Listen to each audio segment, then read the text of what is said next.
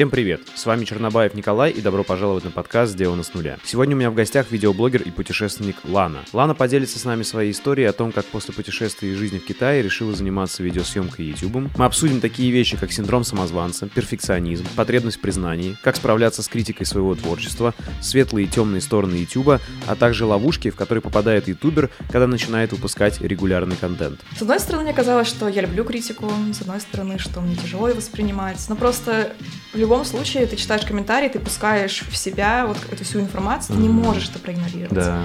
И даже плохой комментарий, он будет один из ста, ты его увидишь.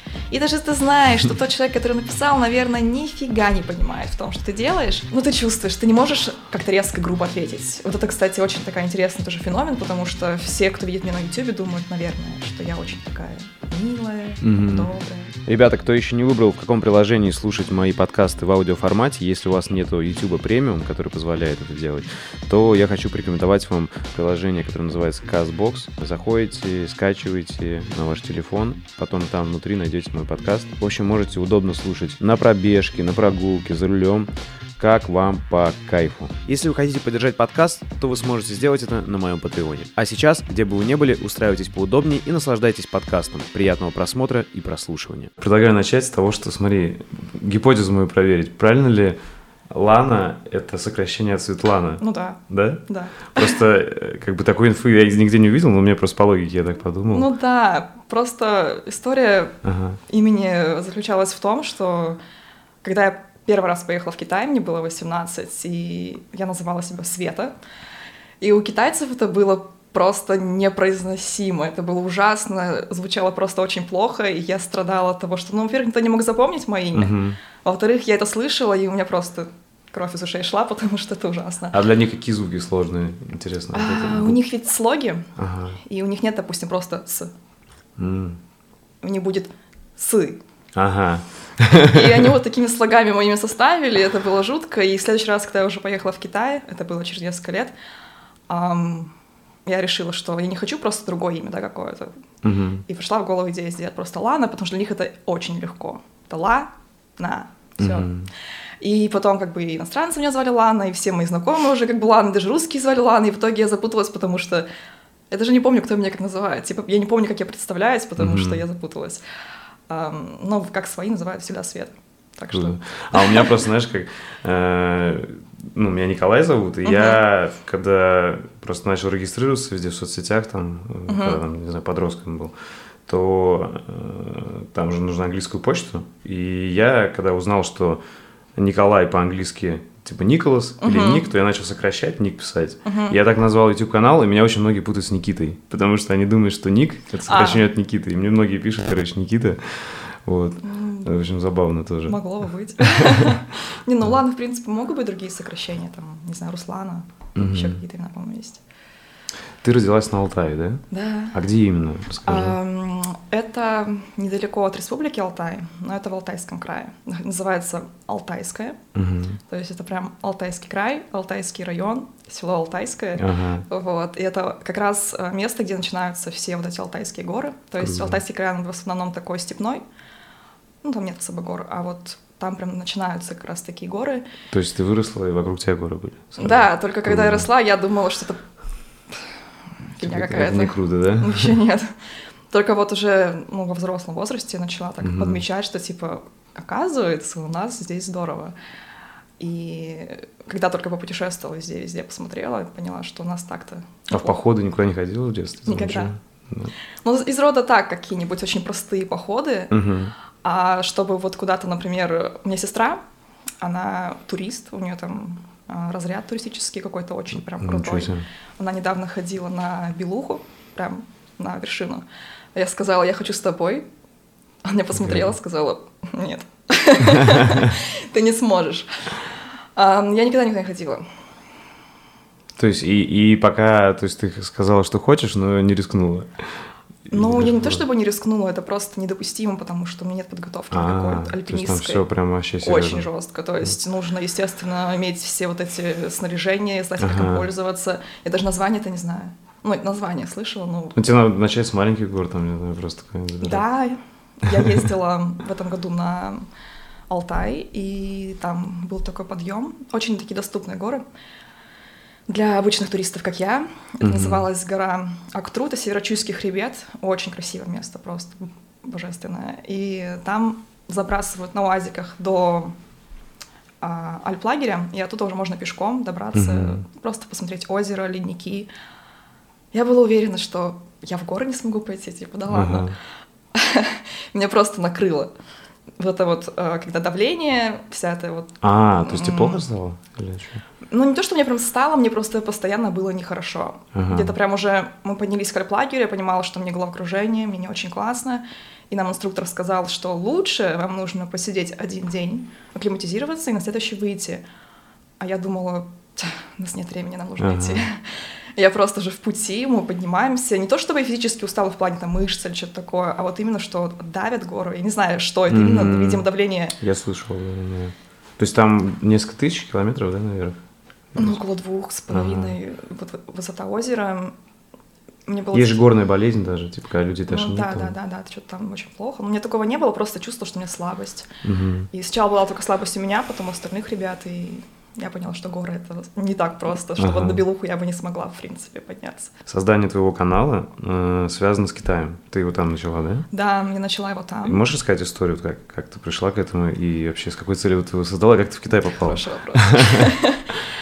Но в Китай, если начинать с Китая, то попала я туда, потому что я когда была на втором курсе университета, у меня была подруга, которая очень любила Китай, очень любила китайский язык, и она искала возможности найти стажировку в Китае. Не стажировку, а как обучение какое-нибудь по обмену, да?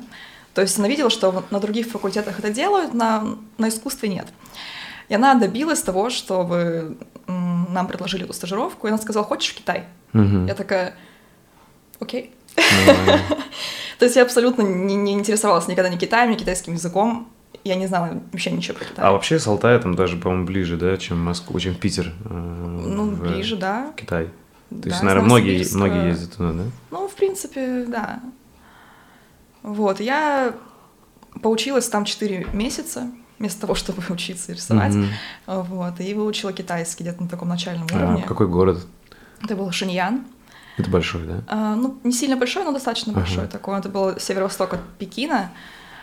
Это был очень крутой опыт для человека, которому 18 лет. Это была вообще первая за граница, Ага. и я прям... И сразу такая... Да, это просто было еще странно, потому что это Азия. Совсем все по-другому. То есть и Мгм. язык, ты просто ходишь вокруг какие-то иероглифы, там английский ты знаешь на каком-то там еще уровне. Вот. Слушай, а у них реально там все сейчас современно? Или, или наоборот где-то, или по-разному? Смотря что, да. Да? То есть очень много остается того, что такое допотопно, или как Ага. это называется, что-то... Даже не знаю, как это называть, но азиатское такое. Ага. То есть старые какие-то веяния, вот это все остается очень во многом в Китае. А там к туристам не строго? Э, Они любят туристов. То есть это вот они к часто. своим людям, у них все строго, да, да, насколько я знаю? Или у них э, не так сейчас жестко, как... Смотря просто- что. Я даже не знаю, с какой точки зрения посмотреть. Вообще у них не так уж все строго, но смотря что. Ну, то То есть у тебя есть- не было ощущения, что это на Советский Союз похоже, там, не знаю, хотя... М-м. У них Да? есть сильное отличие, в принципе, от Советского Союза. То есть люди очень такие... Такой вопрос политики, не знаю. Ну, то есть у них нет такого, я не чувствую, что какое-то давление на общество. Общество достаточно свободно, несмотря на то, что там коммунизм как-то вот... Молодежи ну, много такой, это, наверное, модный Да, тоже, да? да, то есть это все не возбраняется. Вот, просто Китай контролирует то, что ему нужно контролировать. Какие-то вот такие мелочи он не особо а, замечает. А вот что касается иностранцев, они любят иностранцев, они любят русских, старое поколение особенно. Они постоянно вспоминают Катюшу, какие-то там такие советские песни, вот. Ну, интересно. У тебя, ты завела там друзей даже, то есть ты смогла подружиться с кем-то Да, с ну то есть да? было русские там друзья, не... китайцев было мало, потому что сложно подружиться с китайцами. Просто потому что ты иностранец, и, скорее всего, если ты подружился с китайцем, то ты ему интересен как иностранец, а не как Мгм. человек. То есть поэтому всегда очень осторожно к этому а, относишься. И если к каналу вернуться, то есть Да. как там? Я вернулась второй раз в Китай уже, когда мне было 22, Ага. да. Я уже работать поехала. Мне подруга как раз предложила, она там осталась. И она мне предложила, ты приезжай и что-нибудь придумаем, я Ага. не знаю, что-нибудь интересное. И я нашла себе работу, преподавать английский язык, и Мне понравилось. Это как репетитор или в школе где-то? Шко- Это была, как называется, тренинговый центр. Прикольно. И очень много у меня, на самом деле, работа научила. Хотя бы тому, чтобы разговаривать с людьми, именно потому что я была преподавателем. И очень часто это было не то, что как преподаватель, а просто вот так вот группа там, студентов, 15 человек взрослых. Мгм. То есть не деток маленький, допустим, там не Мгм. очень часто были взрослые. И тебе нужно... Ты там волновалась больше, чем перед подкастом, я думаю. А, у меня первые уроки были из рода... Я бывало так вот к двери подходила, я не знаю, у меня было чувство, что я хочу просто взять и уйти. Вот, но с каждым разом все было проще, как будто... А тебе надо было писать, знаешь, как в американских фильмах, э, на доске свое имя. Меня зовут Лана, там, Да. называйте меня миссис Лана или там мисс Лана. Они там, просто называли меня. Лана, да. Ага. Я постоянно писала их имена, потому что вообще запомнить сложно. Ага. Вот, проработала я там и понимала, что надо что-то дальше делать, но как бы я не, точно не смогу работать всю жизнь в Китае преподавателем. Бы классный опыт, он тоже надоедает и что-то меняет. А если зарплата, кстати, перевести на наши, нормально или не очень? Да, зарплаты были хорошие, это, в принципе, было большой такой причиной, почему ты там работаешь, и очень много иностранцев едут туда просто, чтобы заработать денег, вот. Там, кроме преподавателей, там есть всякие разные занятия, типа модели, там очень много моделей. Музыкантов много. да. Музыканты, танцоры. Прикольно, кстати. И я решила, что у меня очень много было свободного времени. Мгм. То есть э, у меня очень часто уроки были вечером, а выходные у меня были заняты. То есть у меня вот будни, утро, день, просто было очень много времени. Я думаю, что я могу, конечно, гулять, я могу там спать, я могу Мгм. все что угодно делать, но нужно заняться делом. Вот, у меня как раз тогда я занималась так как хобби, у меня была видеосъемка, приближаемся к каналу. Ага. Ага. И я подумала, что я хочу все-таки сделать это что-то более серьезное. Потому что фотография занималась и давно, мне она как-то... Сначала фотография, да, у тебя Да, то есть я купила себе фотоаппарат и что-то там щелкала, пока путешествовала. Но как-то меня это не вдохновляло особо. Не знаю, у меня Мгм. сестра занимается фотографией, она прям фотограф, а мне это не нравилось.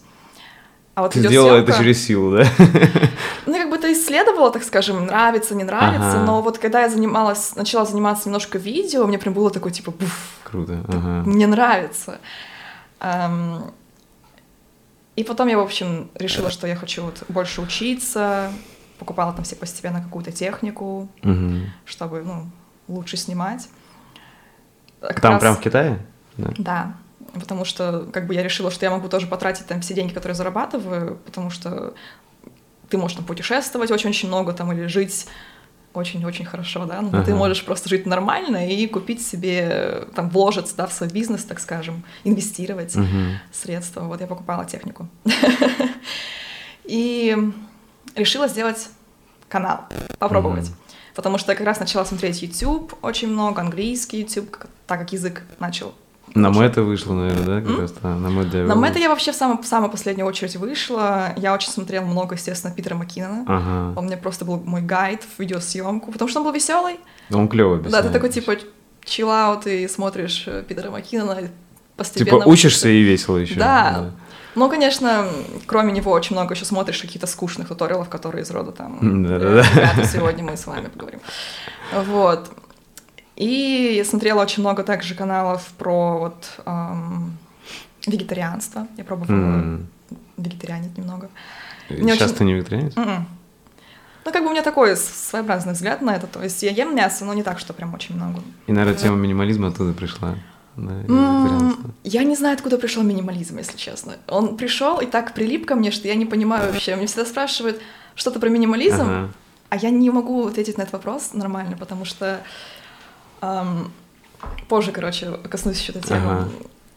Ну и, в общем, э, на Мэтт я наскочила уже буквально где-то, я не знаю, может быть, за месяца четыре до того, как канал создавала. Ам, Я не знала, что снимать вообще. Я хотела что-то снимать, но я думаю, что? Как обычно все думают, на какую тему снимать. Думаю, в чем я хорош? Мгм. Ладно, я там английским занимаюсь. Сделала пару видео про английский язык. Поняла, что я не хочу быть teacher ом, постоянно там учить английский. Я говорю, я хочу снимать. И у тебя, кстати, эти видео сразу boost анули, насколько я помню, там, И- да? Нет, Что-то, про да? английский язык это был fail Да? просто конкретный. Ам, я запостила эти видео, у меня там первое видео 30 просмотров, второе там что-то 50, что ага. такое, так я думаю, да, долго будем так идти. Не то, что я там хотела сразу миллионов просмотров, но, блин, когда у тебя первые там 50 просмотров, как-то не очень воодушевляет, да? И там один комментарий, я верю в тебя, ладно, давай. Без комментариев. Вот. И я сделала такой большой перерыв, прям месяца 4. Я думаю, так, попробовала, это так не работает, надо что-то нормально делать. А, а эти видео до сих пор на канале или ты их закрыла? Да, ага. по-моему, да, по-моему, есть. И потом я себе как раз купила мою Sony камеру. Вот она, естественно, снимала получше, чем мой Nikon, потому что Nikon это просто самый-самый база. Мне кажется, телефон даже лучше снимали. Um, и Sony Alpha 7.3. 7.3. Да, хорошая Которая для фото, не S, да? Не S, не ага. R, именно, я не знаю, почему я купила именно ее, ага. но она классная. И дальше я думала, что снимать опять. Я думала, ну вот кто я, что я, да, что я могу сейчас снять. И мне вот что понравилось у Мэтта, идея того, что все снимать в одном пространстве. Это удобно, потому что, а, когда только начинаешь снимать, mm-hmm. ты боишься камеры, ужасно. И когда ты снимаешь перед людьми еще при этом, это вообще просто стресс ужасный. Mm-hmm. А в квартире ты можешь, я не знаю, там, часами практиковаться, делать, что хочешь вообще, и я очень много практиковалась, типа... Слушай, я помню, я тоже первый видос снимал, там просто... Я еще тогда Сейчас я снимаю с суфлером и угу. читаю большинство. Вот. А тогда я еще без суфлера, я постоянно. Я помню, у меня там ролик 10 минут, я мог часа 4 снимать. Я постоянно смотрел, что-то. Говорю, нет, не так, короче, пытался да. пересказать. Это было тяжело. И вот мне понравилась эта идея с э, пространством. Я решила, что я могу снять у себя в квартире сейчас. И пришла идея вот снять про питание. Как раз читала классную книгу, которую мне сестра посоветовала про питание. Короче, система питания, которая, которой придерживался тренер моей сестры. Mm-hmm. Вот mm-hmm. такая очень интересная система, но это отдельная тема. Я решила mm-hmm. снять про это видео, я решила снять э, видео про утренней привычки, потому что я как раз читала книгу «Магия утра». Uh-huh. Книга была, ну, нормальная, но я решила, можно видео снять. Uh-huh. Ладно. И минимализм. Вообще не знала, что это было слово из рода, знаешь, что высокопоисковое слово, я просто минимализм, окей, ну, прикольно. Uh-huh. а, потому что меня, конечно, много наталкивало на эту тему минимализма. Ну, в общем, я сняла эти видео, и как-то так получилось, я их постила, прям еженедельно почти. И на каком-то видео, я как раз это время было, что я их доснимала и уехала из Китая. Ага. Да, и в дороге там еще помню, а, где-то путешествовала по Шанхаю. Я помню такой момент, что у меня одно видео, как раз, по про минимализм или нет ли, набирает что-то 2000 просмотров, я такая, хм, прикольно, типа 2000. Ага. Потом я доделываю другое, публикую, приезжаю домой, проходит несколько дней, и просто за пять дней у меня вот так вот поднимается просто активность, и у меня за пять дней, по-моему, или за неделю 30 тысяч подписчиков. Нет, я тебе сейчас не, не так сказала. Наверное, это было все-таки за месяц. Ну, это было реально быстро. Ты мне да. тоже выдалась э, в рекомендациях. И вот как раз, наверное, когда у тебя было там видео штук пять. Угу. И в этом нет ничего хорошего. Почему? Нет, просто многим кажется, что круто, я сейчас сделаю видео. Ну, я просто был наоборот. Я три года делал, короче, прежде чем у меня вообще кто-то меня Я поражаюсь твоему терпению, кажется, я бы не смогла.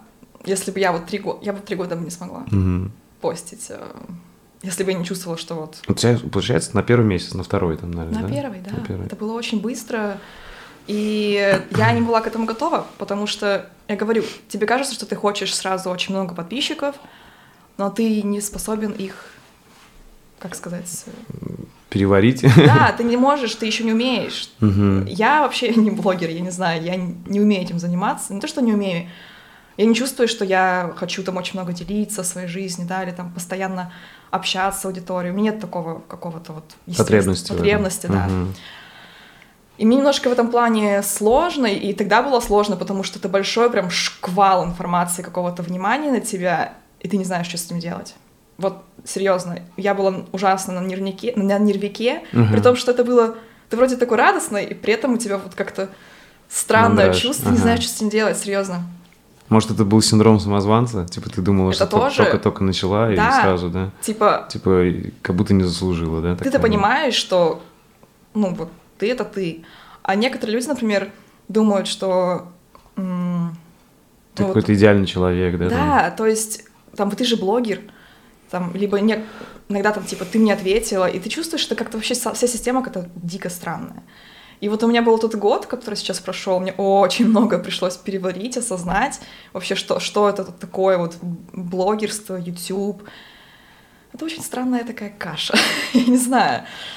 Ты никогда не будешь профи, ты пишешь статью, это больше такой популярный жанр, и ожидать какой-то абсолютно истины, вообще, в принципе, на просторах интернета ждать какой-то истины и стопроцентной какой-то вот Ответов на... Да-да-да. Знаешь, еще, я тебя понимаю, у тебя не появились люди еще, наверняка появились такие, которые прямо тебя уже за гуру принимают. Я даже хочу сделать mm-hmm. видео на эту тему отдельно, типа, я не гуру, ребята. Потому что мне пишут в соцсетях, спрашивают, как им жить, там, у них сложных ситуаций. Да. Знаешь, я уже начинаю чувствовать таким психологом, я говорю, ребята, я не психолог. А вот это еще одна, кстати, проблема. Расскажи, как жизнь, короче, вот такие пишут Да, вопросы. ты не чувствуешь, что ты сейчас вот со своим каналом идешь в сторону саморазвития, и то есть у тебя вот так вот как бы у тебя конечная точка — это, грубо говоря, сделать курс по саморазвитию.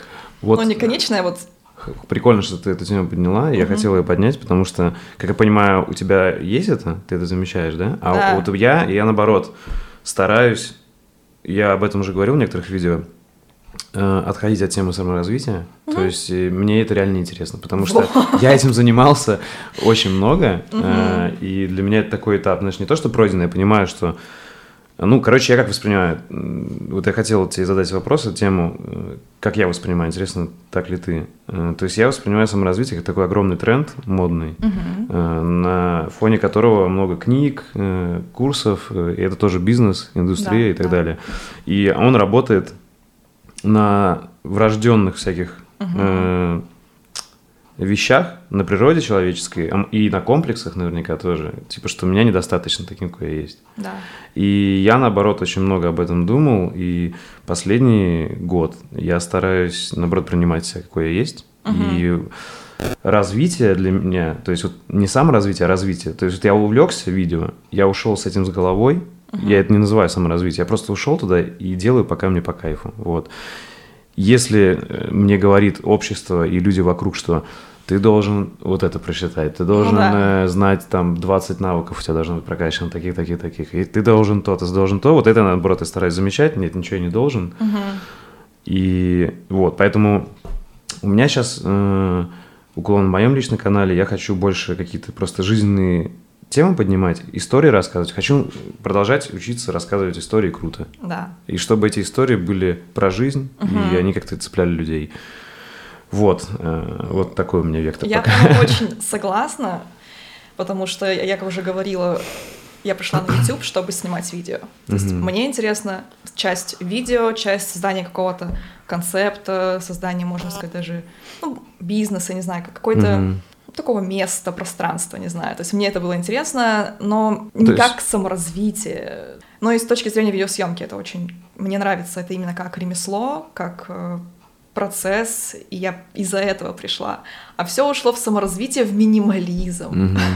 У меня два видео про минимализм.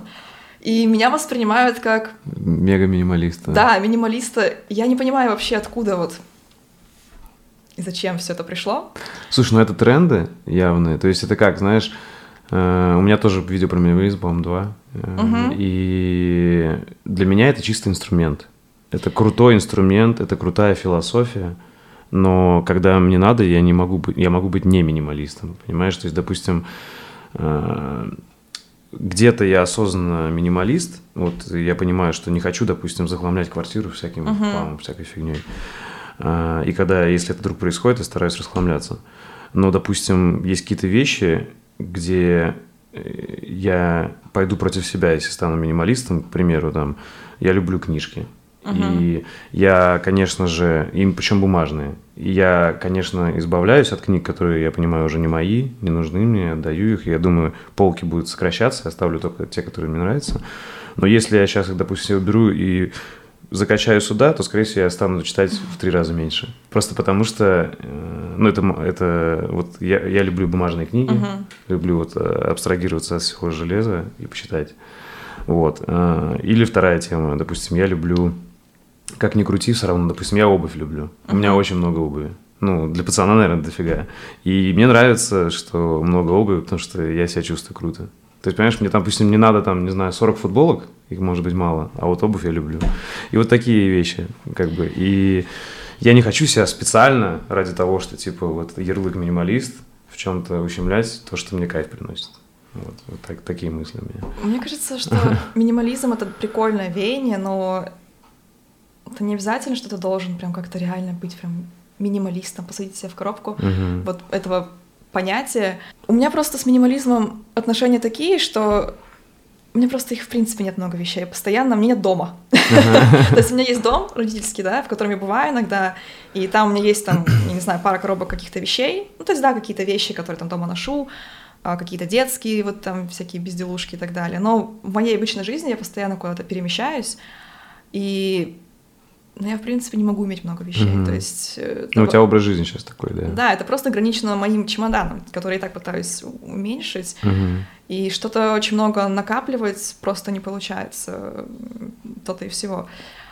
Ну и в целом мне не очень нравится вот этот потребительский образ Мгм. жизни, который я очень хорошо наблюдала в Китае.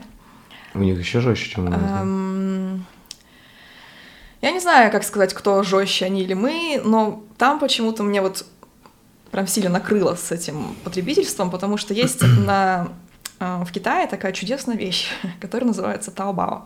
М. Это аналога такого, я не знаю вообще, если в России, я не могу никак понять. Вообще Алиэкспресс и Taobao связаны, насколько я знаю, да? М, это? Они, это разные компании, но Разные, суть да? примерно одна. То есть у нас на Алиэкспресс закупается все равно это с Китая, а у них они сами же на своем рынке. Мгм. Как Яндекс Маркет, наверное, вот Честно, я вообще не знаю, что в Ага. России происходит в плане вот таких вещей. Ага. Taobao — это просто огромный, я не знаю, огромная какая-то компания, где есть просто все.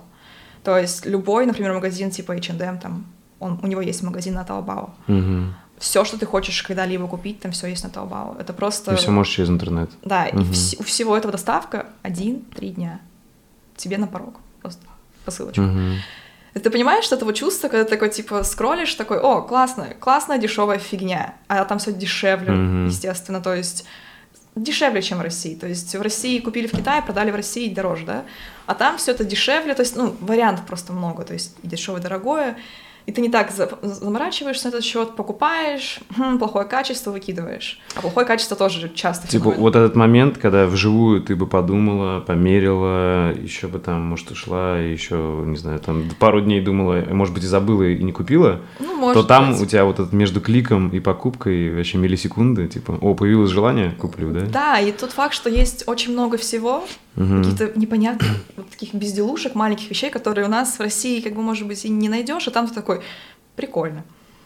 Купил. И вот и постоянно все, кажется, выбрасываешь. Я не могу даже это точно объяснить, но есть ощущение в Китае, что Ты захламляешься. да, и просто посмотрев на Китай, я не знаю, у меня остается ощущение какой-то страны будущего, где Мгм. Все уже... Там очень мало природы, очень мало та- какого-то Мгм. естественного такого, вот как у нас на Алтай, да? Леса, поля, там тайга, горы, то есть все первозданное относительно. А там очень часто такого, такое, такое встретить почти... Бетонные джунгли, короче, да? Да, и вы- выезжаешь за город, там тоже все уже, как сказать, э, человек, А, все это уже переделал, я ага. не знаю. То есть меня почему-то всегда ужасали, я не знаю почему. Такие у них есть плантации деревьев уже пересаженных, но они так Мгм. ровненько. знаешь. Короче, искусственно все это выглядит. Да, искусственно, есть чувство прям, оно где-то вот там внутри, ты вроде смотришь, ну нормально все, а внутри у, у меня лично создавалось ощущение какого-то, какой-то жути немного в этом плане. Эк- экология была, конечно, уже ни о чем. И То есть э, Китай точно не место, где бы ты хотела жить. Мгм. Ты там, это интересный опыт, но... попутешествовать, Ага. пожить, э, круто, правда. Но я, наверное, все-таки слишком люблю приро- природу, вот вообще, что там и там очень грязный воздух, поэтому Мгм. у меня были какие-то всякие уже аллергии потом со временем и все прочее. Не знаю, мне, мне не нравится. Мгм. В целом смотрю, как мир живет, и минимализм в этом плане был такой, да, типа, грубо говоря, решением относительно, Мгм. там, zero waste тот же. Но zero waste тоже Ну, самое интересное, ты Такая. видел, как э, бренды мимикрируют под это все? Ну, допустим, я когда Да. сделал вот эти видео про минимализм, мне написало штук пять чуваков, Мгм. рекламируя мой минималистичный рюкзак, мой А. минималистичный, там, не знаю, что-то еще, мой минималистичный что-то. Я, я так говорю, ребят, мне мой рюкзак устраивает, я не хочу. Мгм. Они не ответили даже, видимо, обиделись, не знаю. Вот, ну то есть, э, э, что интересно, знаешь, мне кажется, главное, вот, что я лично хочу донести с своей стороны до людей, что не воспринимайте это как э, таблетку от всех, от всего. Мгм. минимализм, ни любой другой тренд, это просто тренды тоже, хорошие тренды, э, правильные, но это просто инструменты и тренды, это не спасение типа от всех проблем. Мгм. То есть э, как бы круто, когда если каждый человек начнет об этом задумываться и что-то делать, там раздельный сбор и так далее. Э, Но мне кажется, это только одна грань жизни и не ответа на, на все вопросы, Да. типа как жить. И когда начинаешь углубляться вот в эти темы, например, тот же Zero Waste, и когда начинаешь прям подкапывать, подкапывать вот все вот эти вот какие-то вещи, ты понимаешь, Мгм. что все настолько запутано, что сказать однозначно, что это поможет нам спасти планету, это нет абсолютно вот невозможно. То есть не знаю, этот популярный тренд Zero Waste из рода там как они называются, бамбуковые щетки, Мгм, сумки, вот эти, мгм, которые экологические якобы сумки, это все тоже Бизнес. неоднозначно. Да. Потому что, насколько я помню, вот производство вот этой сумки и то, как быстро ты ее выкинешь, это тоже не такая уж незатратная индустрия. Поэтому... Ну да, то есть знаешь, сколько есть исследований как про вегетарианство, Мгм. как это круто, столько же есть и почему нет, и как Да. бы и столько же людей есть вегетарианцев, у которых все классно, и столько же мясоедов, у которых все классно. То есть, короче, все нельзя вот точно выбрать один способ жить и сказать, э, вот это Мгм. единственное, как правильно. Нужно какой-то баланс искать, потому что даже с тем же вегетарианством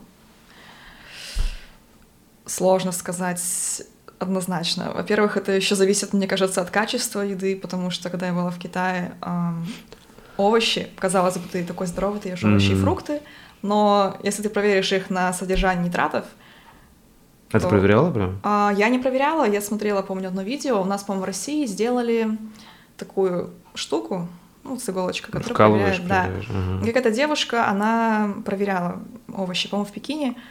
Это был просто ужас. Там из рода обычная капуста, цветная капуста, Мгм.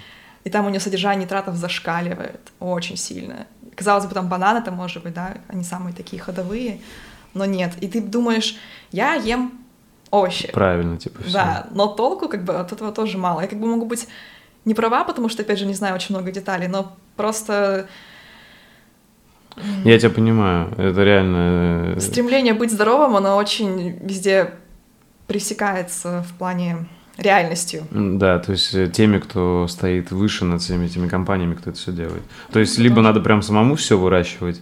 Э, То же самое, знаешь, мне кажется, большая тема с мясом, потому что действительно, когда мясо, ну там, курицу и та- и так далее выращивают в таких производственных масштабах и Мгм. в них вкалывают всякие штуки, конечно, это не очень, ну, это там точно много вредного. Но есть же там, допустим, кавказские долгожители, которые едят мясо там до 100 Да. лет, э, просто потому что это живой барашек, которого, ну, то есть он... Ну, это, понятное дело, есть люди, кто вегетарианцы по этическим темам, Мгм. это совершенно другое. Вот. Но если ты именно за здоровье думаешь, а не про этику, то э, так, это не очевидно. То есть, если ты живешь в городе, то действительно овощи могут быть не менее вредными или напичканные чем-то, чем, Ну да. чем, э, чем мясо. Такая штука есть. Грустная какая-то, да, Не тема знаю, пошла? что делать с этим. Да нет, наверное, все-таки, мне кажется, не, не, од- не- не одна еда влияет на Да. твое здоровье. Это как знаешь, есть люди, кто курит всю жизнь и здоровые. То есть все-таки, наверное, от головы и от генов, Ой, от головы это и от просто- спорта, и от фитнеса очень много еще Да. зависит. Вот психологическое здоровье, мне кажется, это просто самое важное. Можно бесконечно здорово питаться, но если ты постоянно в стрессе и на Да. нервах, то это вообще тебе ничего не поможет. Сейчас за этот год я на самом деле как попала вела YouTube, если честно. Я то постила, то не постила. То есть у меня не получалось там раз в неделю что-то публиковать. Вот, потому что у меня было не только мне нужно было развивать YouTube, но развивать себя вместе с YouTube, потому что очень многие мои внутренние вопросы YouTube поднял, и мне нужно было их решать. И Можешь поделиться какими-то, например? Типа вот именно в качестве видео или какие-то другие? или- ам, или- Ну, во-первых, у меня очень сильный перфекционизм, естественно. то есть прям массивный, который просто убивает мой рабочий процесс.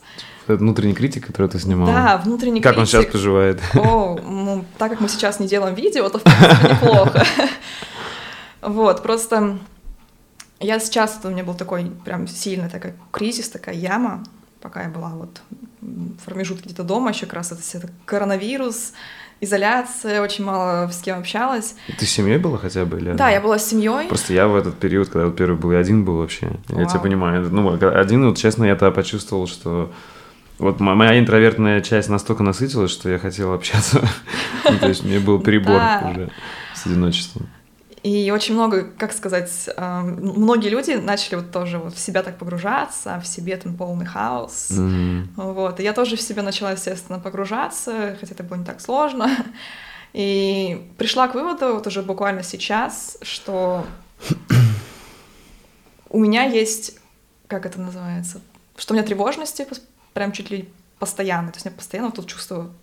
А это с YouTube связано или это было до YouTube? Ты как думаешь? Не могу сейчас вспомнить уже на самом деле, но это не только связано с YouTube, это вообще по жизни. То есть я очень часто из-за чего-то тревожусь. Мне постоянно... Я тебя понимаю. Какие-то вон там мысли, не могу их остановить. Я очень часто из-за этого я хожу недовольная. Как не... Панических атак у тебя не было ни разу? Панических атак... У меня было ощущение, что я просто не могу остановить все мысли. То есть угу. настолько все прям, они прям, знаешь, что прям накручиваются, накручиваются прям как ком. Если я не остановлю свое внимание на чем-то, просто переключусь, то взрыв мозга происходит просто. Но таких, что прям панических атак не было. У меня скорее просто вот очень часто постоянно чувство вот тревоги. тревоги. Меня, прям я его чувствую вот здесь в груди. И начало мне помогать, естественно, медитации. Тот факт, что я начала просто раскручивать, а, откуда вообще все это приходит. Почему я чувствую себя вот так? Угу. Откуда пришло вот это чувство тревоги? Из-за чего? Что, о чем я думаю? Вот. И пришла я вообще к, такому выводу, что у меня сильная потребность в признании. Mm-hmm, интересно. Здравствуй, YouTube, да? То есть эм, из-за этого все, допустим, комментарии, это как бы я их читала, да, и мне хотелось, оказывается, сейчас такая понимаю, mm-hmm. чтобы меня признали, да. И при том, что все позитивные или негативные комментарии, они вроде бы срабатывали, но они не заменяли того, что мне на самом деле было нужно, а нужно мне было слушать себя. Mm-hmm. То есть я всегда у меня есть внутренний голос, и он достаточно умный, но при этом я слушаю кого-нибудь еще. Mm-hmm. То есть я понимаю, что нужно сделать вот так, потому что у меня есть опыт, потому что я знаю, что нужно сделать вот так. Но я спрошу сестру, я спрошу маму, я спрошу там друга, кого-нибудь еще. Может быть, я не права, может быть, mm-hmm. я тупая, может быть, мне нужно сделать по-другому. Это и... точно синдром самозванца, да? Может быть. Но вот эта вот потребность в признании, чтобы мне сказали, да, ты молодец, она какая-то вот э, очень сильно сказалась на Ютубе. Mm-hmm. И сейчас я начала слушать себя. Типа, mm-hmm. как я хочу, как я думаю. Не то, что мне тот сказал, что это хорошо. Причем, когда, допустим, у меня было, было очень много хороших комментариев. Очень много. Но даже несмотря на эти хорошие комментарии, я-то знаю, что я сделала фигню. Mm-hmm. То есть я понимаю, что с точки зрения, там, я не знаю, видеосъемки там или чего-то еще, что мне не нравится, что я могла бы сделать mm-hmm. лучше. То есть как понятно, что так объективно можно сказать, что нормально, но без каких-то либо комментариев я могла дать оценку своей работе, но я не хотела себя слушать, потому mm-hmm. что, не знаю. А что... ты, а, а не, ну, а есть такое, что ты смотришь, говоришь, круто, это прям как я хотела? Такое, или у тебя все время ты недовольна? то есть ага. какие-то моменты ты думаешь, да, хорошо получилось, какие-то думаешь, типа, нет. Ага. То есть, естественно, ты не можешь взять работу и сказать, что сто процентов класс, я прям превзошел себя и лучше не сделал, ты всегда что-то делаешь лучше, я так думаю. Но очень часто я недовольна своей работой, естественно. Может быть, это связано, естественно, с тем, что нужно больше учиться, и больше учиться конкретно тому, как делать. Потому что делая вот сейчас ту тему, которую мы с тобой делаем, она очень сложная. Типа, mm-hmm. ты очень много времени тратишь на исследование темы. Еще, во-первых, качество мы выбрали с тобой сразу. А при этом уровень. уровень скиллов, он еще развивается, да, но мы хотим сделать... Сразу же, на... Вот так. Да. Это была, кстати, моя очень большая проблема. Я прям... Мне потом сестра сказала, Света, ты себя сейчас сравниваешь с людьми, у которых там 10 лет опыта, а у тебя сколько ты занимаешься? Год. Угу. Зачем ты это делаешь? Это просто неадекватно и нелогично. Слушай, знаешь, как, ну, говорят же, что, типа, если хочешь стать умнее, ты должна играть с более умными противниками, то есть в плане вот как раз учиться у лучших. Это... э, Но, наверное, это знаешь как? Я очень много думал об этом. Наверное, это должно быть периодами. Просто если этого не будет у тебя внутри, вот это, Мгм. то ты делать, наверное, ничего не будешь. Ну, то есть это все-таки тебя как-то толкает, мотивирует, типа быть лучше, развиваться. Вот это чувство, вот это неприятное изнутри, которое э, типа критики и перфекционизма. Но если оно постоянно, вот Ага. как чувство тревоги, это уже проблема, и надо просто что-то менять. И- то есть, мне кажется, это должно быть периодами, знаешь, как в стиле... Ну, там, не знаю. Я люблю просто работать по проектам, так, э, или спринтами. Мгм. Типа там два с половиной месяца, допустим, я жестко поработаю, а потом я могу и месяц расслабленно. Типа вот так. Э, Это вот одна из мыслей, которые, к которой я пришел. Но я точно тут не, не гуру и не скажу, что я у себя эту проблему решил. Она у меня точно тоже есть. Я тебя понимаю. Ну, одно скажу, что да, вот такие вот амбиции, они тянут тебя, они де- делают как-то, помогают тебе стать лучше, развиваться, но в меру. Да. Потому что можно настолько загоняться вот, э, своими амбициями, нужно, мне кажется, всегда думать о том, счастлив ты с этими амбициями или нет. Мгм. Потому что у меня мои амбиции с самого детства были из рода где-то там. Вот хочу того, не знаю чего, но куда-то туда, вон туда хочу. Ага. Мне родители очень часто за это ругали. Типа, куда ты вообще Мгм. Что-то там придумала себе? Но с другой стороны, мне это помогало. Пом- Был такой, знаешь, как эм, направление такое. То есть ты тянулся к чему-то. Ты не знаешь, может быть, чего конкретно. Но ты постоянно к чему-то тянешься, потому что знаешь, что ты можешь лучше. Мгм, мгм. Что ты можешь уйти куда-то туда. Что люди, которые где-то там, они не, не лучше тебя. Они просто делали что-то, да, и ты вот со временем можешь прийти куда-то. вот. Просто главное знать все-таки, наверное, да, куда ты хочешь прийти, чтобы не было такого, что, типа, жизнь, знаешь, там, ты очухиваешься в 50 лет, и э, ты шла, шла, шла и просто повторяла, может быть, и великих каких-то людей, но, может, тебе это не нужно было. Вот я об этом Да, лично задумываюсь. да. Типа, что я не хочу э, всю жизнь про, прожить в погоне за чем-то э, еще более крутым. Мгм. То есть э, хочется наслаждаться тем, что ты уже имеешь. Ну. А с временем начинаешь просто уже понимать, что ты конкретно хочешь. Когда ты вроде идешь, ты Мгм. понимаешь, так, наткнулся, это не хочу, это хочу. И мне кажется, вот уже, когда ты набегался, когда ты вот уже, как сказать, очень много всего попробовал, есть ощущение, что ты, ам, наверное, готов, как сказать, какой-то найти компромисс, что, может быть, ты не будешь там самым крутым и самым лучшим, что у каждого из нас где-то внутри, я не знаю, это, наверное, общество навязано, есть такое чувство, что мы хотим стать лучшим. Вот я хотел тоже... Ты продолжим сейчас. Вот, но ты никогда не будешь прям, ну как бы будешь лучше, но, во-первых, какой ценой, во-вторых, смотря лучшим в чем и так далее. То есть в мире очень много классных людей, которые делают классные вещи, а у нас в душе сидит такое, что я хочу прям быть лучшим, лучшим, лучшим, чуть ли не на топе всего. Мгм, мгм. Какая-то больная идея вообще. Это причем, мне кажется, связано с несколькими вещами. Во-первых, с э, боязнью ошибки.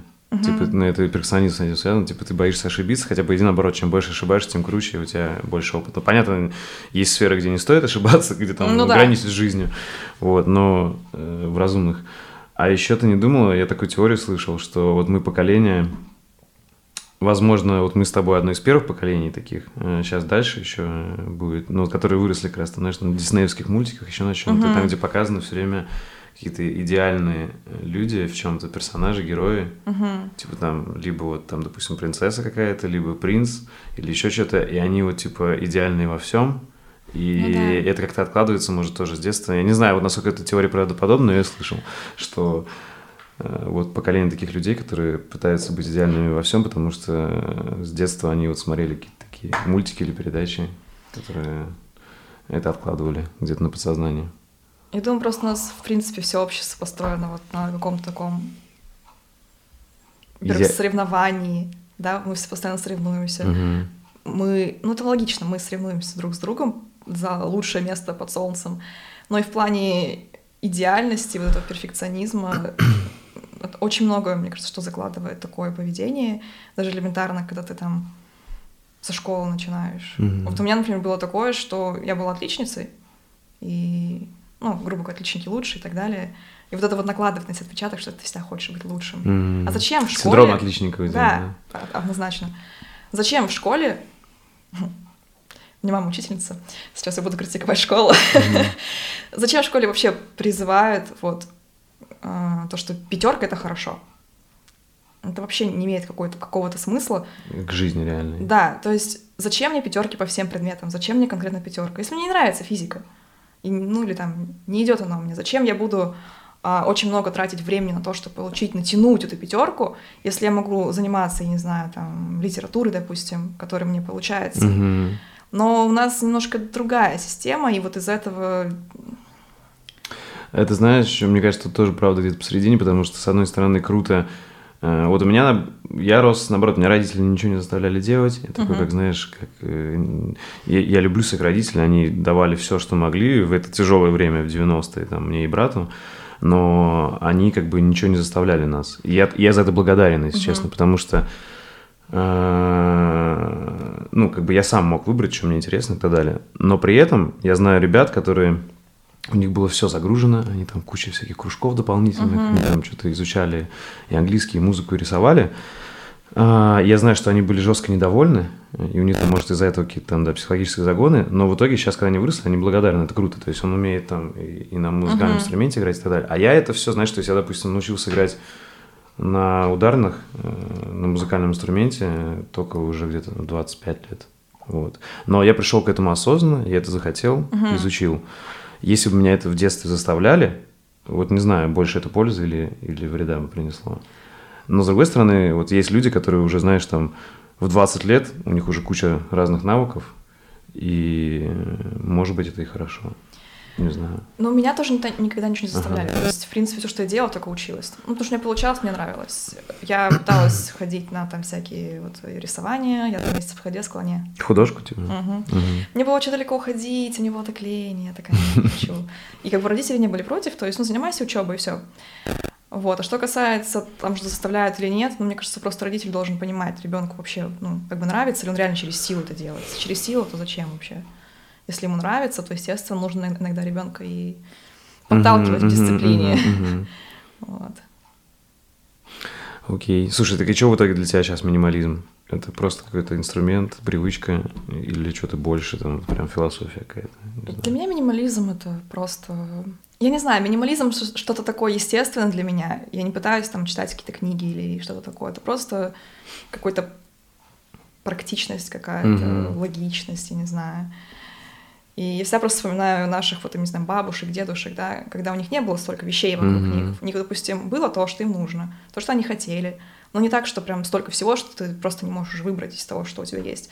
Просто покупаешь вещи, которые хорошие, которые тебе служат, которые тебе нужны, может быть, которые тебе нравятся, хочешь. Но ты не делаешь из этого какой-то культ. Там, хочу то-то, то-то, то, и просто голову включаешь, когда выбираешь то, что ты вокруг себя ставишь и так А далее. если что-то ломалось, они это чинили все на этом или Ну, и это тоже как бы просто быть немножко более адекватным, наверное, в этом плане. Все. Но у тебя нет вообще никаких э, сейчас вот желаний, типа, хочу что-то купить, э, или у тебя, типа, всего достаточно? Или, может быть, Ну, если я хочу, просто покупаю, не ограничиваю себя в этом плане. То есть, ну, хочу, надо.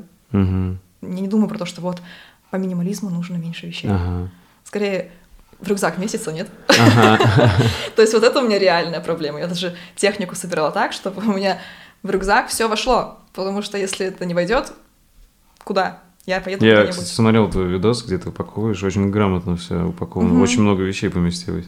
Ну, потому что у меня есть одна маленькая спина Мгм. и один большой рюкзак. И это очень тяжело. Я не люблю таскать вещи, не люблю напрягаться, поэтому...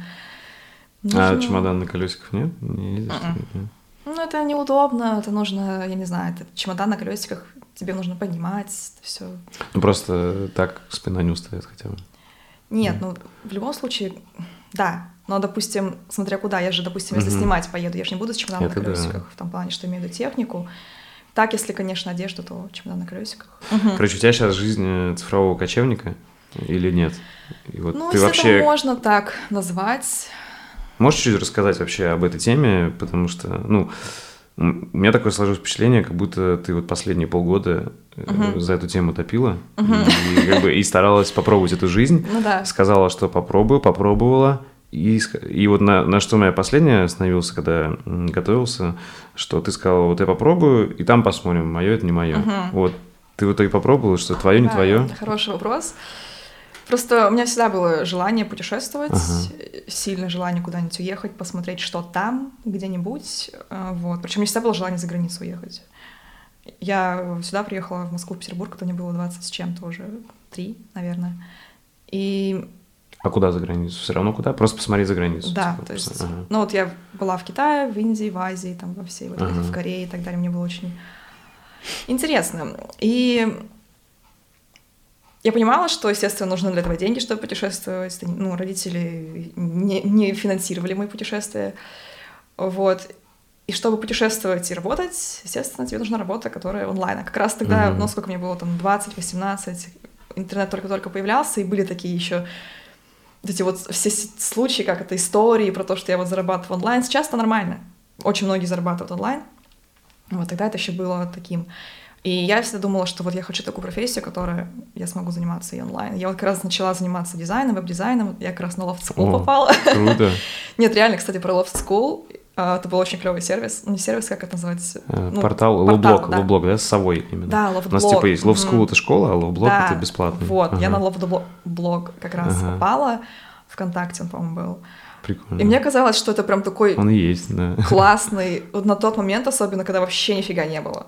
Это был Мы такой, из первых были. да, источник информации, такой типа клево, типа, ребята, что делать? Ну, реально, мне было, мне это очень нравилось, в том плане, что была информация, была информация, которая сделана была качественной и так далее, я очень многому научилась. Я как раз-то занималась веб-дизайном и немножко пробовала этот HTML, HTML, как по-русски? Да, HTML. И Круто. CSS, вот, я там делала небольшие, там работала немножко веб-дизайнером, типа. На фрилансе брала? Нет, я работала в компании месяца четыре, и потом я Там, на Алтае? мгм, ушла. Типа поняла, что не твое в офисе, да? А, ну, компания была, если честно, сама не понимала, что хотела, если- вот, и мне надоело делать то, что я не знаю что. И Я как раз, по-моему, куда-то уезжала или что-то в этом духе. А, да, я как раз начала путешествовать по России, я путешествовала. И я искала вот такую профессию, которая будет онлайн. Мгм. Ну, как раз вот дизайн, веб-дизайн, потом у меня вот ушло все в английский язык, и потом я начала с видеосъемкой, хотя, опять же, не такое уж и онлайн занятие, да, Мгм. но мне понравилось хотя бы. И потом подумала, что, может быть, а, сделать там блог и так далее. Хотя сейчас я понимаю, что я не очень такой прям блог, блогер такой. Я, не- например, тот же Инстаграм у меня просто, он не такой, как если бы я была бы, например, блогером, который постоянно на связи с своими подписчиками, там все эти сторис и так далее. Мне кажется, мы с тобой, знаешь, из какого разряда, наверное, какое-то название этому, может, уже и придумано. Типа мы блогеры, которые просто... э, Ну, лично я за себя сейчас говорю, не знаю, ты скажи так. Мне просто нравится делать что-то красивое. Ну, и да. в Инстаграме также. То есть мне хочется делать, э, если это выкладываю какие-нибудь фотографии, чтобы они были красивые, чтобы просто это было приятно на это посмотреть. Красивый, там, качественный, наверное, с каким-то смыслом. То есть смыслом, у меня да. была какой-то такой э, установка, что все то, что я выкладываю в Инстаграм, должно заслужить свое место там. Я не Мгм. люблю просто, вот я не знаю, делать очень много контента. Это, это кому-то подходит, кому-то нравится, но я не, не вижу себя в этом просто, и все. Ну и, в общем, да, я потом решила после Китая поехать на Бали. Я не знаю, почему решила Бали. В принципе, я знаю. Ну, в общем, я просто смотрела э, одного западного ютубера. И как раз мысли, конечно же, были. Ага. Всегда были мысли поехать в Южную Азию. И тут у меня просто что-то посмотрел видео, это было просто как дополнительным таким последним щелчком. Мгм. Эм, Я решила, что он как раз говорил про вот жизнь цифрового кочевника. И решила поехать, дала себе месяцев шесть, чтобы вот... Это не Натанаэл Дрю, нет? Нет, Не такой? Lost LeBlanc. Не, не знаю такого. Хотя, может, видел? Да, я потом, потом рассказываю эту еще историю. Эм, Посмотрела это видео, дала себе 6 месяцев, чтобы как-то ну, денег от- отложить, чтобы докупить там все, все, что оборудование хотела, там доснять все то, что хотела, то есть свои дела всегда делать. Уволилась с работы и поехала домой на самом деле, Ага. потому что у меня у сестры родился ребенок, и я хотела, ну, побыть семьей. И в итоге задержалась там месяца на 4, ну и в итоге я... Мне очень сложно бывает с места поднять. Ну, я просто, короче, купила билет на следующий день в Гонконг. Я думаю, господи, куда-нибудь уеду, не знаю. Ага. Там на Бали, в Филиппины, хоть куда. Ну и по дороге решила, что все таки лечу на Бали. И, ну, и там я осталась на 4 месяца. Подходит или нет? Хм. Я поняла, что вот если бы я, например, жила на Бали очень долго, мне, я бы заскучала. Я просто бы уже привыкла к этому. Я уже начала привыкать, уже ты такой смотришь, ну, море, ну, море. Там еще день короткий же, да, там типа... Ну, летом как бы короче, чем у нас, Да, естественно. Ну, с Питером Типа быстро темнеет, конечно. да. Ну, часов 6, да, в 6-7 темнеет. Вот я привыкла, потому что в Китае в 6, в 5 бывало темнело. У них там часовой поезд вообще странный. Мгм. 4 часа утра солнце поднималось. Мгм. Вот. Начинается скучно на одном месте, ты привыкаешь, ты перестаешь ценить. Вот. Но что касается вот самого вот этого стиля жизни, он очень сложный, потому что ты постоянно не на месте. Ты постоянно вот с этими сумками, грубо Мгм. говоря, да, ты там приехал, пожил в одном месте там неделю, две, три, четыре, там месяц, Типа два. и не отдыхаешь, и работаешь. Это тоже, не да. всегда супер сфокусирован. Ты- и я почему у меня была такая мысль, что я хочу пожить и побыть якобы цифровым кочевником. То есть я поставила себе задачу. Я буду работать. То есть я буду делать там даже канал, то что еще работать. То есть я буду конкретно чем-то заниматься, а не просто путешествовать, да? Чтобы понять вообще, что это такое. И ты на самом деле, ты постоянно чувствуешь, что это какой-то странный, не знаю, ситуация, что все отдыхают, кто-то приезжает же отдыхать, правильно? Ты вроде работаешь, думаешь, может быть, я не прав, может быть, мне нужно Мгм. отдыхать. Я постоянно металась, типа, работать, отдыхать. И вот это вот нужно выстроить какую-то грамотную рутину, особенно когда ты приезжаешь в новое место, тебе хочется все посмотреть. И ты потом ты думаешь, нужно было не работать, нужно было смотреть. Мгм. И вот это вот метание, оно просто выматывает. Ну и опять же, как уже много раз говорили, что ты сидишь реально там за компом по 8 часов, вместо того, чтобы там путешествовать.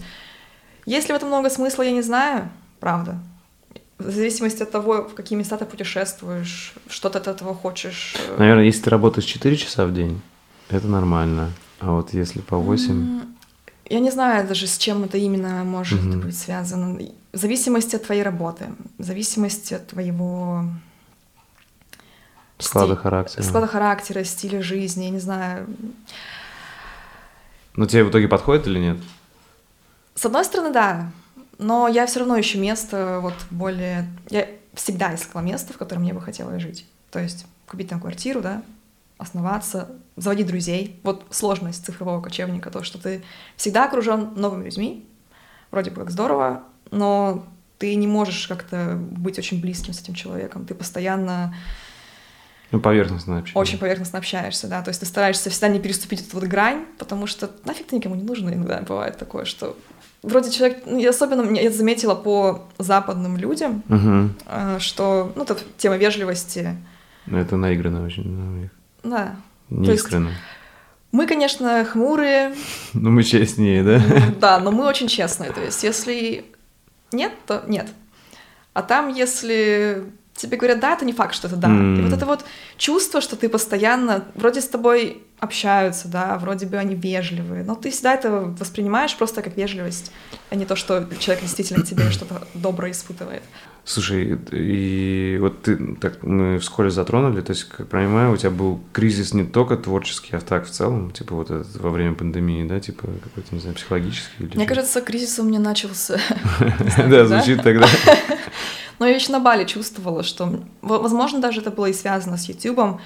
А, Я даже обращалась к психологу вот недавно, и он мне сказал, что Я тоже впервые в жизни обратился в- во время этой темы. Да, мне кажется, все уже. И к психологу, и к медитации. И он мне так сказал, что для тебя YouTube — это большая школа жизни. То Мгм. есть ты подняла вот эту тему всего YouTube, и тебе прям в жизни кусок проблем, которые давно в тебе были, он тебе прям в лицо и Мгм. бросил, и тебе нужно их решить. Либо ты их решишь, либо ну не решишь. И вот эти вот все проблемы, связанные с, э, во-первых, нелюбовью к себе, не, не верой в себя. У меня были большие проблемы с тем, что я ненавидела фототься. Мгм. Прям вообще ни в какую. У меня сестра фотограф, она меня фотографировала, я смотрела и говорила, Мгм. отстой, ничего не нравится вообще. Мгм. И она мне говорила, Света, тебе нужно научиться видеть себя, фотографироваться, там, принимать себя. Представляешь, а я снимала ви- видео, где я везде там свечусь.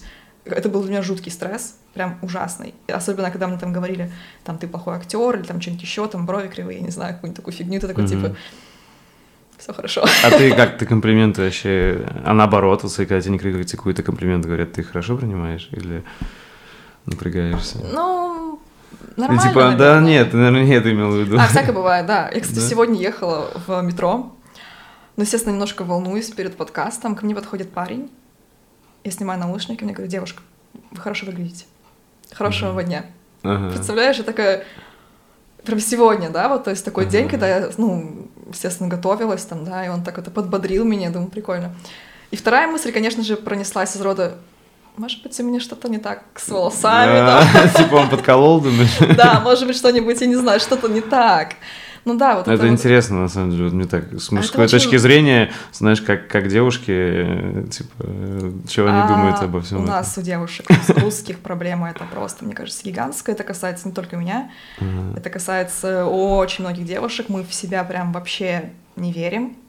И там в свою красоту и так далее. Мы же стараемся быть прям красивее, красивее всех.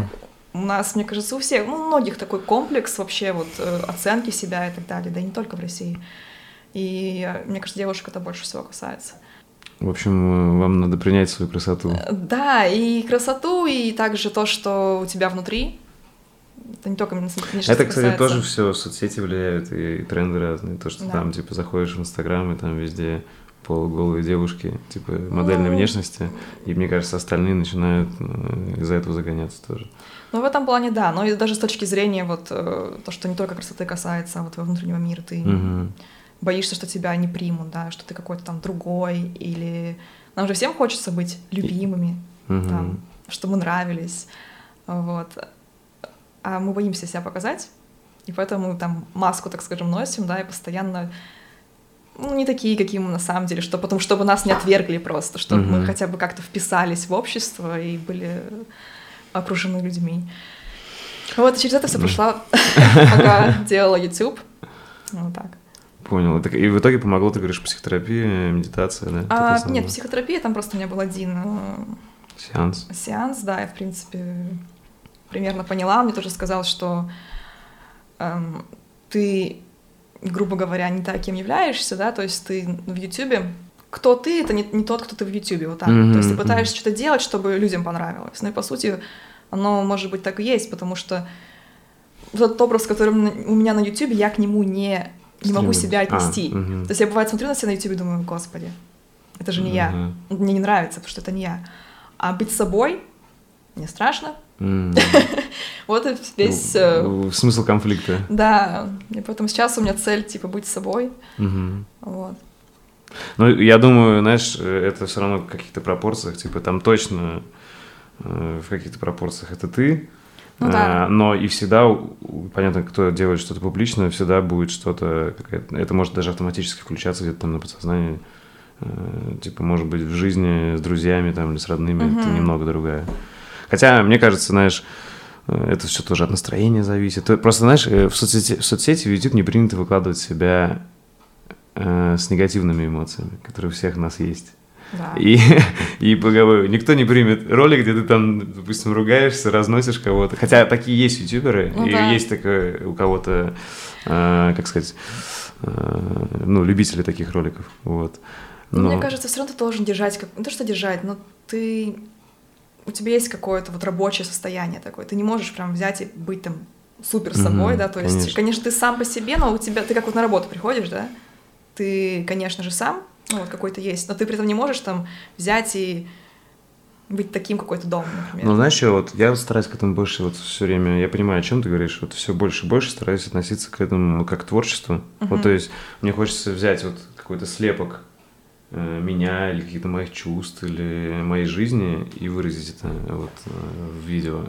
Это рискованно. Это рискованно, точно. Но если ты можешь это сделать, это классно. Вот. э, И как бы, и естественно, я это стараюсь делать от избытка, знаешь, не то, что типа вот я это где-то себя соскреб, Мгм. типа выложил, и вот. То есть я, ну, стараюсь делать это избытка, и потому что я очень много чего не рассказываю и не буду рассказывать, то, Ну, что это я да. считаю личным, вот. Но что-то, что я считаю, как бы, ну, чем мне хочется поделиться просто, и что, может быть, кому-то этого тоже будет хорошо, Мгм. то я, то я делаю. Вот это вот грань в, у блогера, что у тебя личное, и что Да. ты рассказываешь, что ты не рассказываешь. Да, Вот это да. вот такая вот грань Я ее непонятная. очень много передумал, если честно, за этот год. Мгм. Очень много. Вот, то есть, э, ну, я точно пришел к тому, что э, это как, знаешь, как, э, допустим, мне хочется рассказывать о чем-то личном и делать это как в виде песни или вот как делают Мгм. музыканты в виде песни, в виде фильма или еще чего-то. То есть мы же см- смотрим, не знаю, какой-нибудь фильм там э, с Ди Каприо или какую-нибудь песню там, не знаю, э, Лана Дел Рей, Мгм. и это же не обязательно она рассказала все, все, все про себя, типа, и раскрыла все карты. То есть это Мгм. может быть какой-то э, Метафора. просто какие-то метафоры, чувства или какой-то период жизни, который, может, уже давно прошел. Ну да. Вот, и ты смотришь это. А может быть, это вообще что-то придуманное, если это актер, да? И вот я стараюсь к этому так относиться. То есть, но я точно понял, что да, личную жизнь я бы, наверное... Я, я думаю, что э, если бы я сейчас начинал канал заново, я бы...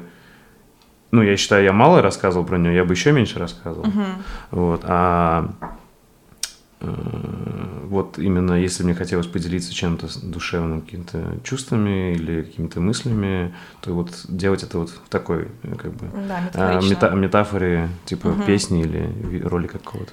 Ну вот я с тобой в этом плане согласна, потому что на Ютубе очень часто прям как будто падаешь вот в это вот не то что жанр, я не знаю, как это назвать, когда ты все про себя рассказываешь, да. То есть каждое твое там переживание, каждый какой-то там Не, вот это процесс, да. и мне это не нравится, Мне мне, тоже. это вообще не Мне тоже импонирует. не нравится. То есть мне очень часто там спрашивают что-нибудь, какие-то дополнительные вопросы по там, теме Мгм. саморазвития, там, либо м, какие-то более вот такие вот глубокие вопросы. Я привожу себя в пример, как просто как героя, как пример, но не потому, что я хочу очень многое про себя рассказать. Э, То есть мне такой цели там постоянно делиться своими какими-то жизненными Мгм. историями. Так. Я тебя понял. Это круто. А, что думаешь о хасл-культуре? А, типа вот Гарри Ви там и так далее. Эм, да, Гарри Ви одно время мне, конечно, очень был интересен, когда я была в Китае. Мгм. Это мне как раз, э, в принципе, вот эта вся хасл-культура, наверное, стала каким-то таким катализатором, может быть, даже моего развития. То есть, когда слушаешься всех вот этих гуру, Да, типа, действуй, можешь, да. давай, типа. Вот это особенно его книга It. Может, не знаю. Не чит- Я ни одной его книги не М. читал, но я знаю о нем давно. Он, он, конечно, чувак интересный, бесспорно. Мне он очень импонирует тем, что он э, Советского Союза, так Ага. скажем, да, и то, что он так откровенно ругается матом, блин, классно. Ты бы так же хотел на себе? Ну, Можешь начать с этого ролика. Как сказать, он э, такой, какой он есть. Да, да, да. он не пытается там скрыться, он просто вот он настоящий, ну, по крайней мере, так кажется, я не знаю. И вот э, там книга его была, и там другие похожие ребята. И Да, у тебя м, есть ощущение, что ты можешь, может быть, даже, в принципе, канал Мгм. появился, потому что я поверила в себя. Но, как бы это все здорово, интересно. Я загналась в такой момент, что я просто была супер продуктивна. Из рода там идешь по дороге, слушаешь аудиокнигу, Мгм. там аудиокнигу перестал слушать, там что-то еще делаешь. И вот это вот постоянно я не умела отдыхать. Я вообще не отдыхала. Я отдыхать научилась, может быть, немножечко только Мгм. сейчас. И, ну, хасл-культура, она, в принципе, немножечко больная, мне кажется. Не думаешь, что да, вот что люди упускают что-то важное в погоне за бесконечным, типа, достигательством э, и, типа, зарабатыванием? То есть она же в основном, на самом деле, на деньги заточена. Типа, ты Ну должен да. все вот это вот узнать, чтобы зарабатывать больше. Ну, знаешь, как э, говорил же сам Гарри, он сказал, ребят, я говорю всю эту теорию не для того, чтобы вот там вы там бежали куда-то. Мгм. Я говорю для тех людей, которые, у которых вот такие вот амбиции, они хотят что-то добиться, да. Вот им, пожалуйста, вот, если у тебя вот такая амбиция, ты хочешь этого, либо ты его делай, либо ты Слушай, крутой ответ, оставь согласен. в Согласен, покое свои амбиции. согласен, да. Для кого как? Возможно, какой-то период жизни или когда тебе нужно вот этого немножечко Мгм. собраться и прям рвануть, но в долгосрочной, так скажем, перспективе это очень нездорово. Да, истощает. Да.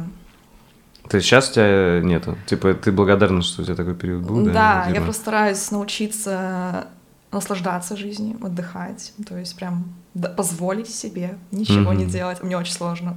Мне нужно что-то типа почитать, посмотреть, там как-то делать. А надо просто выключиться, просто ни о чем не подумать, в окно посмотреть. Это сложно. Ну, еще, видишь, наверное, тебе тяжело, потому что у тебя друзья там. Ты, если бы они были рядом, у меня это обычно очень большая часть отдыха с друзьями. Типа, когда я просто мозг отключаю. и- М, Мы не обязательно о чем-то очень умном говорим. И не обязательно что-то очень умное делаем. У меня скорее не так. У меня, видишь, э, на Алтае друзей мало. В основном это вот э, те ребята, с которыми учились, да. У меня друзья вообще везде. Там в Китае очень много друзей осталось. Там на, на Бали друзей завела, да. То есть у меня друзья все в интернете. Угу. У меня никогда нет возле меня друзей практически. Просто и... смотри, это же, извини, что перебил, но это же, есть же какие-то люди прям вот глубокие. Вот просто для меня друг, вот у меня три лучших друга, угу.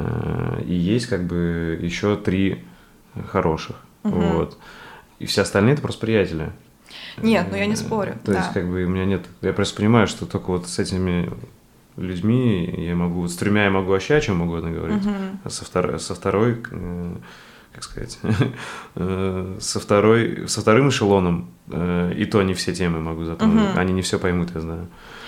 У меня две лучшие подруги, они у меня с университета тоже, они в Китае, угу. вот, мы с ними там созваниваемся, списываемся, то есть мы тоже через многое так прошли, и вот я до сих пор храним эту дружбу, и у меня сестра, это мой лучший друг. Это круто. Мы с ней всегда, то есть, на связи, постоянно что-то друг другу рассказываем, то есть, вот то, что Как понимаю, у вас небольшая разница, да? Да, у нас с ней сколько там, 4 года разницы. Угу. И, ну, мы с ней очень близки, она мне, получается, младше. Вот, и это прям, ну, подарок. Это очень круто, что есть человек, который, ну, в точности то же самое прожил в своей жизни, угу. что и ты, там же вырос, с теми же родителями, то есть все тоже прошел. И вот у нас с ней вот есть это вот постоянное какое-то общение, это очень круто. Ну и вот, ну еще, да, есть там а, друзья здесь, в Москве, в Петербурге. А так просто пытаюсь э, находить друзей по ходу дела. Угу. Конечно, не хватает какого-то такого прям близкого общения. Ну, хорошо, что можно позвонить. Но в принципе, я очень общительный человек. Угу. Типа, я люблю находить новых друзей, там, без проблем там общаться с кем-то. Не всегда, конечно, так легко, там, знаешь, как подойти на улицу познакомиться, но если там в компании, там, то мне интересно общаться с новыми людьми. Угу. Не обязательно, конечно, что там будете близкими друзьями, но просто узнать об опыте там этого человека, это интересно. А еще, если, например, это люди из разных стран, то у меня прям... Потому что я обожаю другие вот языки, и это мне очень-очень интересно. Я помню, когда я была на Бали, я была в компании шведов, и они просто иногда разговаривали на шведском, просто сидела, так залипала. Я просто слушала язык. Мне просто было интересно. Так, если... Даже не понимала могла. Да? Нет. Но они как бы иногда говорили на английском, может быть, там, что если конкретно там ко мне обращено. Но я изучала вот лицо, то есть как люди выражают себя, это как называется? Мимика. Мимика, язык жестов, да, ага. вот это все. Ты, в принципе, понимаешь 50% того, что они, о чем они говорят. Ага. То есть плюс-минус, да, то есть как они смеются, как они общаются, это очень такая интересная То есть, тема. возможно, ты уедешь в Швецию жить, да? Нет, я поживу, возможно, и желательно летом. Потому что зима, я представляю себе. Ну, там похоже, я думаю, на Питер. Ну, сколько я там был, э, очень по климату похоже. Ну, не знаю, ваш питерский климат, конечно, это особенная тема. Это же раньше Швеция была. Питер. Ну да. Ее Петр Первый отобрал ну, Да. Короче, ты свой баланс э, путешествий и работы нашла все-таки сейчас. Я не могу сказать, что прям нашла-нашла, ага. но, наверное, так в процессе. Угу. Что, на твой взгляд, по-настоящему значимо в жизни? Но мне кажется, у меня всегда было самым важным в жизни это найти то, чем я, чем, чем мне нравится заниматься. То есть найти вот этот вот, эм, как это называть? Страсть. Да, страсть, наверное, то, во что ты можешь э, вложиться, вот вложить свою душу, чем-то заниматься таким, что ты будешь получать от этого ну, кайф, отдачу, mm-hmm. да, какое-то удовольствие. То есть не обязательно, конечно, на сто процентов ты себя будешь кайфовать, но то есть ты будешь понимать, что это что-то значимое для тебя, mm-hmm. что ты это делаешь, и ну, ты счастлив, да, того, что ты это делаешь. Потому что я очень часто нахожусь в ситуациях, когда я что-то делаю, задаю вопрос, зачем я это делаю, я не могу на него ответить. Mm-hmm. Типа, ничью жизнь-то не изменит в лучшую сторону, так скажем. Мне от этого тоже не особо-то как-то весело и интересно. И вот именно найти вот это вот занятие, возможно, не одно, и вот находить эти занятия, наверное, когда ты чувствуешь, что ты вот прям в потоке, так скажем, что ты кайфуешь от этого. Да, наверное. И последний вопрос, где следить за тобой? А, ну, Инстаграм, Ютуб. Скорее, Инстаграм, если, в принципе, какие-то обновления имею в виду, такие, то это Инстаграм, а видео, конечно, на Ютубе. Больше okay. негде. У тебя еще Телеграм, по-моему, есть, но там не А, активно, кстати, да? да, Телеграм есть, но там я мало что делаю, на самом деле. Там небольшая группа людей. Ну, возможно, что-то буду делать, когда я пойму, что делать такое, чтобы оно было чтобы оно имело смысл, да, не просто какой-то спам. Потому что не хочется быть еще одним блогером, который просто засыпает какими-то тупыми сообщениями, спамом и так далее. Мгм. Ну, ты точно не такая. Все, спасибо тебе, что нашла время, что Да. приехала. Спасибо, что э, пригласил. Я долго ждала этого подкаста. Потом рада, что наконец-то мы с тобой его записали. взаимно. Вот, и хотела сказать, что эм, это очень круто, что ты делаешь. Я посмотрела, вот как раз перед тем, как готовилась, тоже очень много видео вот с Мгм. теми ребятами, которые э, снимали подкаст с тобой. И, блин, реально находишь отголосок в каждом вот из, из тех людей, какой-то опыт, которым они делятся, и он очень полезный. На Круто. самом деле. Я очень многих на ребят прям я как-то почерпнула для себя очень многое. Ну да, какой-то у меня получается такой срез, пласт э, общества. Вот Мы где-то все в одной тусовке, которые, знаешь, занимаются чем-то либо творческим, либо бизнесовым, и при этом задаются вопросами какими-то глубокими. Да, Типа рефлексирующие люди все. Да, и на самом деле это направление уже прям сформировалось. Вот видно, что вот Мгм. этот, как ты говоришь, пласт общества. Мгм. Вот, так что спасибо. Круто. Спасибо тебе. Все. Спасибо за внимание. Если вам понравился выпуск и вы хотите внести свой вклад в продвижение подкаста, то, пожалуйста, поделитесь им с друзьями, оставьте отзыв в комментариях и нажмите колокольчик на YouTube-канале. Также вы сможете поддержать подкаст, став моим патроном по ссылке patreon.com чернобаев и получать полные версии подкастов, секретные подкасты с ответами на ваши вопросы, уникальный контент из моей творческой и профессиональной жизни и доступ в закрытый чат единомышленников. Всем спасибо и всего доброго.